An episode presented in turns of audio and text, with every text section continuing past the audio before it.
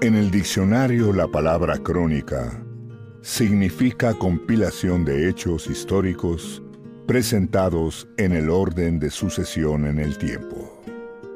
En la Biblia, los dos textos que narran la historia de Judá y David hasta el cautiverio se llaman primer y segundos libros de crónicas. El título Crónicas es una forma abreviada de crónica de toda la historia sagrada, como aparecía en la Búlgata, primera Biblia de Occidente, por sugerencia de Jerónimo, traductor del texto del griego al latín. No hay manera de saber con exactitud quién es el cronista. Lo más probable es que sea el profeta Esdras, porque las crónicas fueron escritas durante su tiempo y en el mismo lugar en que el profeta vivía. Lo que se sabe con toda claridad es que estos libros fueron escritos después del cautiverio de Israel y Judá. También el capítulo 36 muestra que la fecha del libro sería hacia 450-435 a.C. Las crónicas tratan del mismo asunto e historia que los libros de Samuel y de los reyes, pero no es una simple repetición. En Samuel y los reyes, el énfasis es el trono de Israel, mas en las crónicas es el templo de Jerusalén.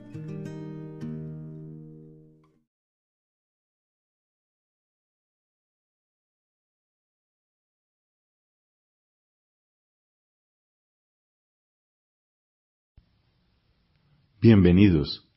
Este es el día número 176. Estamos leyendo toda la Biblia en 365 días. Hoy tenemos textos del primer libro de las Crónicas, del libro de los Proverbios y de la segunda carta del apóstol San Pablo a los Corintios. Que venga sobre nosotros el auxilio del Espíritu Santo. Sin esta gracia, sin este don, nuestra lectura sería puro recuerdo o pura fantasía. Que venga sobre nosotros la gracia del Espíritu y nos conceda comprender lo que Dios quiere que entendamos. En el nombre del Padre y del Hijo y del Espíritu Santo. Amén. Comienzo del primer libro de las Crónicas. Capítulo primero. Adán Set, Enos, Kenan, Mahalalel, Yeret, Enoch, Matusalén, Lamec, Noé, Sem, Cam y Jafet.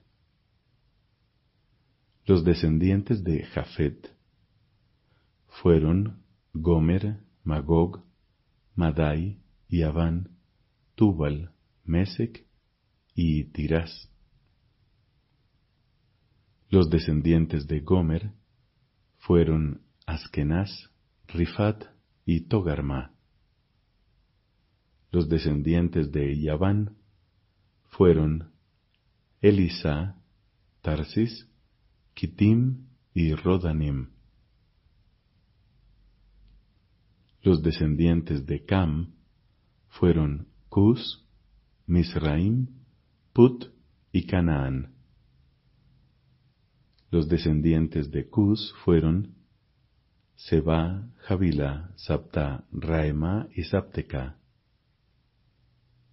Los descendientes de Raema fueron Seba y Dedán. Cus fue padre de Nimrod, que fue el primer guerrero sobre la tierra. Misraim fue padre de los yuditas, de los anamitas, de los yahabitas, de los naftujitas, de los patrucitas, de los caslujitas y de los caftoritas, de donde proceden los filisteos. Canaán fue padre de Sidón, su primogénito, y de Het, también de los jebuseos, de los amorreos, de los girgasitas, de los givitas, de los arqueos, de los cineos, de los arbaditas, de los semaritas y de los jamateos. Los descendientes de Sem fueron Elam, Asur, Arpaxad, Lud y Aram. Los descendientes de Aram fueron Uz, Hul, Geter y Mesec. Arpaxad fue padre de Selah y éste fue padre de Eber. Eber tuvo dos hijos. El nombre del primero era Peleg, porque fue en su tiempo cuando se dividió la tierra. Su hermano se llamaba Yoctán. Yoctán fue padre de Almodad, Selef, Hazarmavet, Yerach, Adoram, Usal, Dikla, Ebal, Abimael, Sabá, Ofir, Javilá y Yobab. Todos estos fueron descendientes de Ioctán. Sem, Arpaxad, Selach, Pelech, Reu, Serug, Nahor, Terach, Abram, o sea, Abraham. Los hijos de Abraham fueron Isaac e Ismael. Esta fue su descendencia. El primogénito de Ismael fue Nebaiot, luego Kedar, Abdeel, Mibsam, Misma, Duma, Masá, Hadad, Tema, Yetur, Nafis y Ketma. Estos son los hijos de Ismael. Descendientes de Keturah, concubina de Abraham. Ella dio a luz a Simrán, Yoxán, Medán, Madián, Isbach y Suach. Los hijos de Yoxán fueron Sabá y Dedán. Los hijos de Madián fueron Efa, Efer, Enoc, Abidá y Eldaa. Todos estos son descendientes de Ketura. Abraham fue padre de Isaac. Los hijos de Isaac fueron Esaú e Israel. Los descendientes de Esaú fueron Elifaz, Reuel, Yeús, Yaelam, Coré. Los hijos de Elifaz fueron Temán, Omar, Sefi, Gaetam, Kenaz, Timna y Amalek. Los hijos de Reuel fueron Nahad, Serach, Samá y Misa. Los descendientes de Seir fueron Lotán, Sobal, Sibeón, Aná, Disón, Eser y Disán. Los hijos de Lotán fueron Jorí y Jomam, y la hermana de Lotán fue Timná. Los hijos de Sobal fueron Alián, Manahat, Ebal, Sefi y Onam. Los hijos de Sibeón fueron Ayá y Aná. Los descendientes de Aná fueron Disón y sus hijos, a saber, Hamrán, Esban, Itran y Kerán.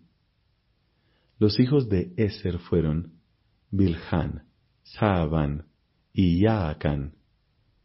Los hijos de Disán fueron Uz y Arán. Los reyes que reinaron en Edom, antes que los israelitas tuvieran un rey, son los siguientes. Bela, hijo de Beor, reinó en Edom, y el nombre de su ciudad era Dinjaba. Cuando murió Bela, lo sucedió Yobab, hijo de Serach de Bosra. Cuando murió Yobab, lo sucedió Husam del país de los Temanitas. Cuando murió Husam, lo sucedió Hadad, hijo de Bedad, el que derrotó a Madián en el campo de Moab. El nombre de su ciudad era Abid. Cuando murió Hadad, lo sucedió Samla de Masreca. Cuando murió Samla, lo sucedió Saúl de Rehobot del río. Cuando murió Saúl, lo sucedió Baal Hanán, hijo de Akbor.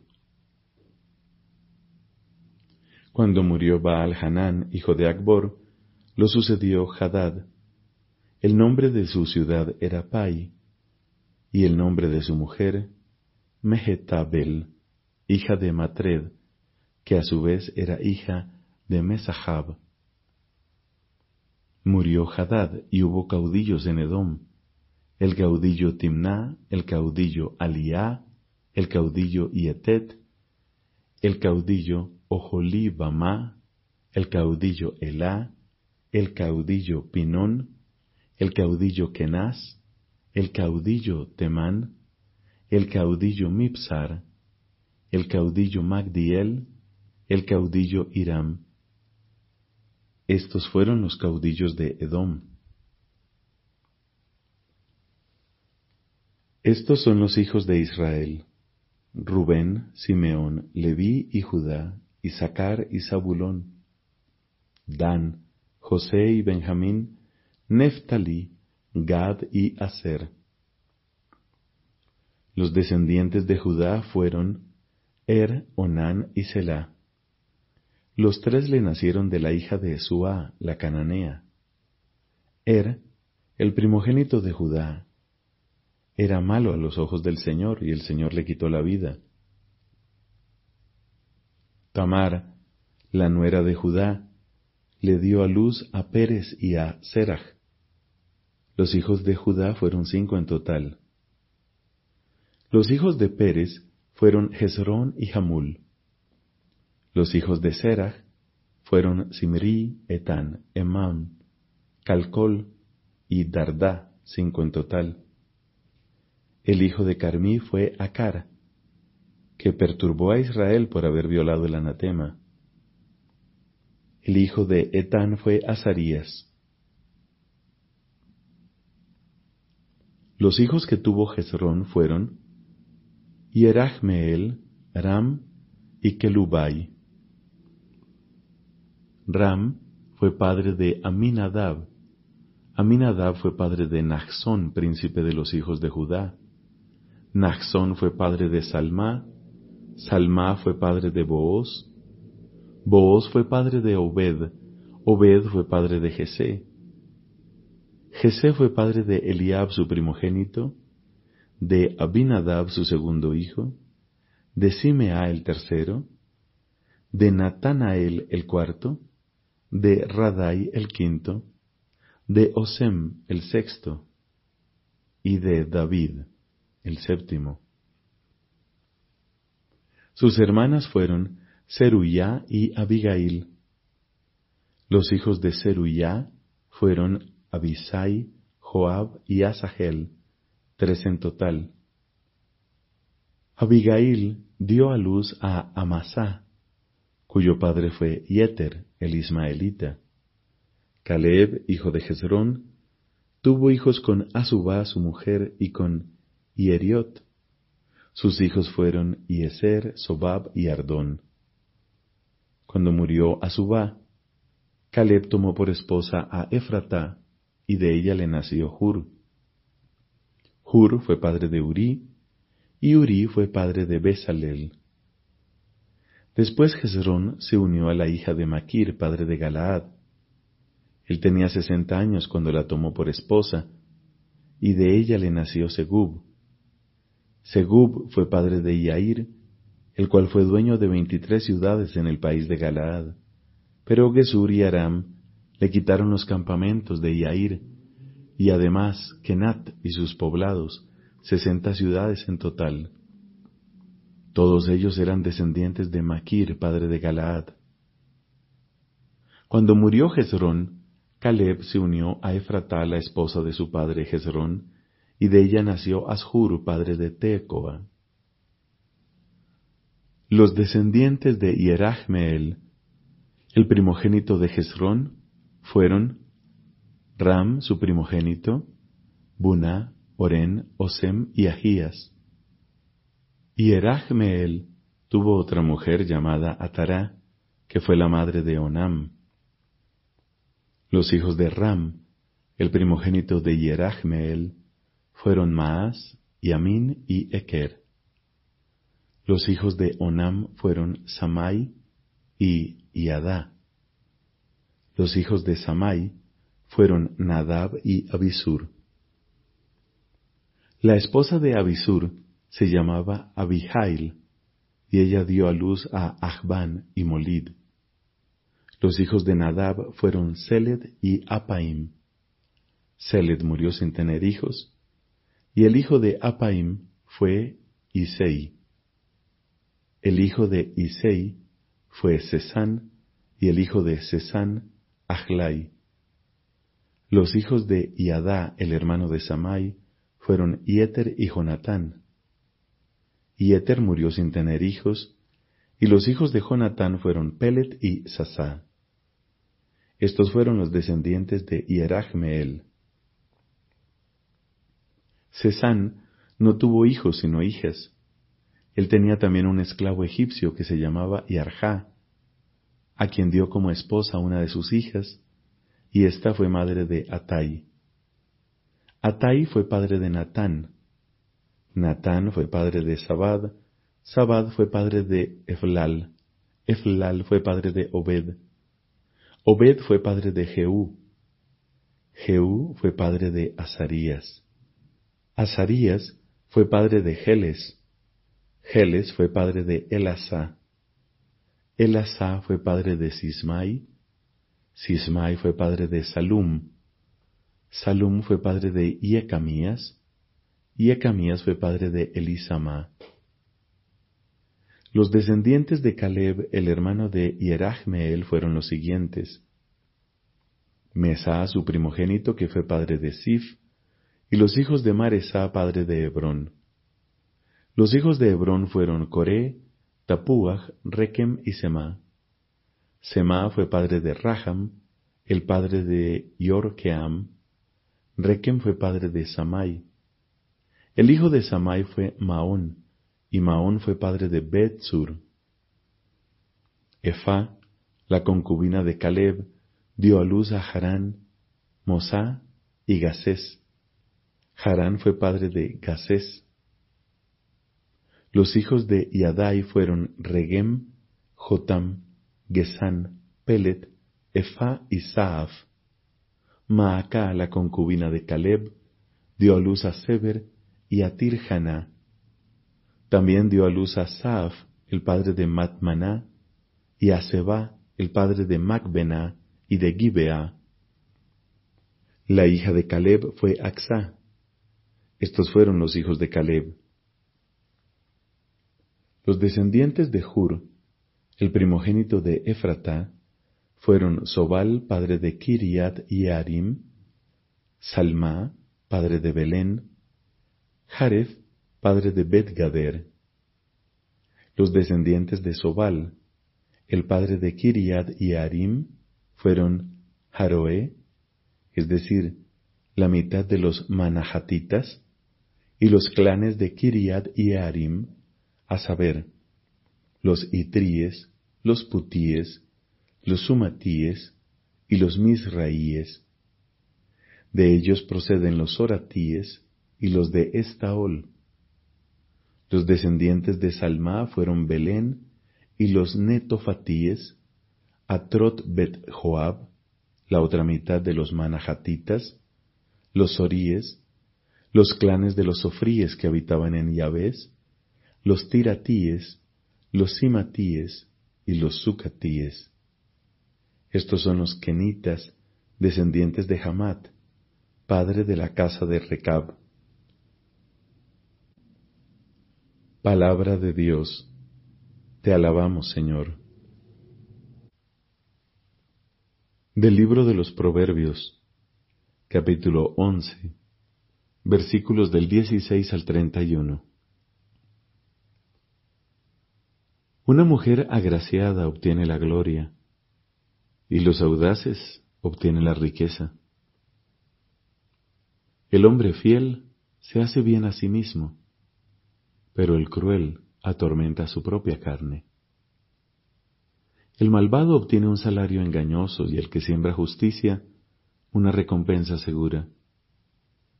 Así como la justicia conduce a la vida, el que va detrás del mal camina hacia la muerte. Los corazones tortuosos son abominables para el Señor, pero los que caminan con integridad gozan de su favor.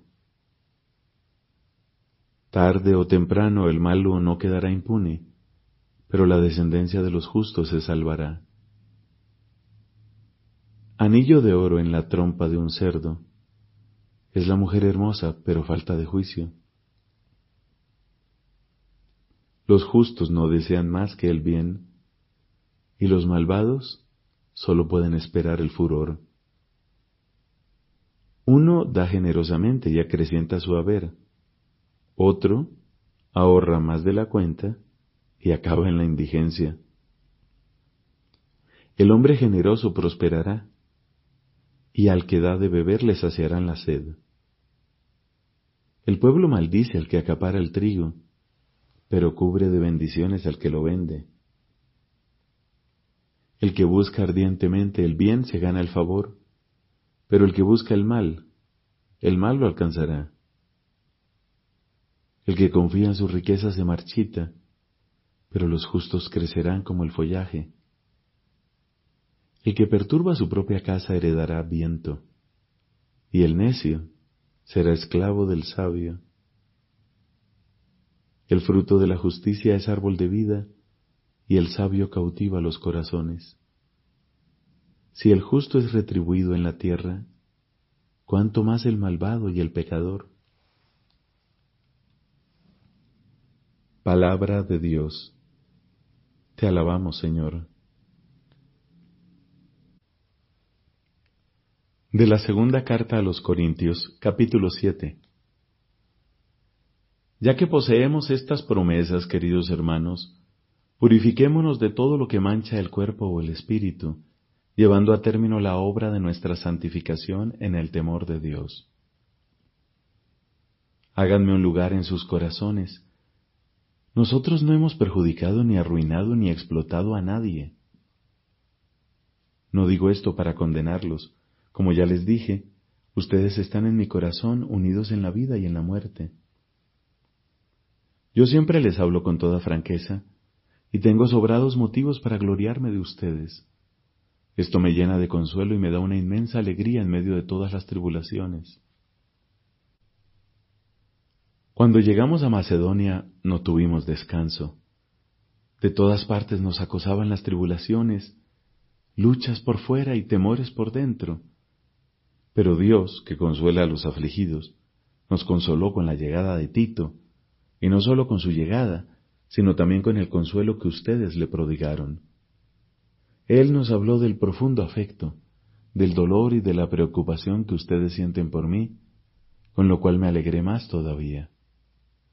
Porque si bien es verdad que los entristecí con mi carta, no me lamento de haberlo hecho. Si antes lo lamenté, al saber que aquella carta, aunque solo fuera momentáneamente, los entristeció, ahora me regocijo, no porque ustedes se hayan puesto tristes, sino porque esa tristeza fue motivo de arrepentimiento. Ustedes, en efecto, han experimentado la tristeza que proviene de Dios, de manera que nosotros no les hemos hecho ningún daño. Esa tristeza produce un arrepentimiento que lleva a la salvación y no se debe lamentar. En cambio, la tristeza del mundo produce la muerte. Fíjense bien lo que ha producido en ustedes la tristeza que proviene de Dios. Cuánta solicitud, qué digo, cuántas excusas, qué indignación, qué temor, cuántos deseos ardientes, qué preocupación, qué castigo ejemplar. De todas las maneras posibles, ustedes han demostrado que son inocentes en este asunto. En realidad, yo no les escribí a causa del ofensor, ni siquiera a causa del ofendido, sino para que se ponga de manifiesto delante de Dios la solicitud que ustedes tienen por nosotros.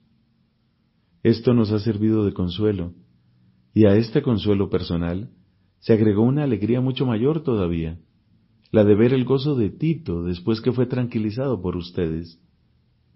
Y si delante de él me gloría un poco de ustedes, no me avergüenzo de ello. Todo lo contrario, de la misma manera que siempre les he dicho la verdad, también en esta ocasión se comprobó que era legítimo el orgullo que sentí por ustedes delante de Tito. Y el afecto que él les tiene se acrecienta cuando recuerda la obediencia, el respeto y la reverencia con que lo recibieron. Por eso me alegro de poder confiar plenamente en ustedes. Palabra de Dios. Te alabamos, Señor. A partir del triduo pascual como de su fuente de luz, el tiempo nuevo de la resurrección llena todo el año litúrgico con su resplandor. El año, gracias a esta fuente, queda progresivamente transfigurado por la liturgia. Es realmente año de gracia del Señor. La economía de la salvación actúa en el marco del tiempo pero desde su cumplimiento en la Pascua de Jesús y la efusión del Espíritu Santo, el fin de la historia es anticipado, como pregustado, y el reino de Dios irrumpe en el tiempo de la humanidad.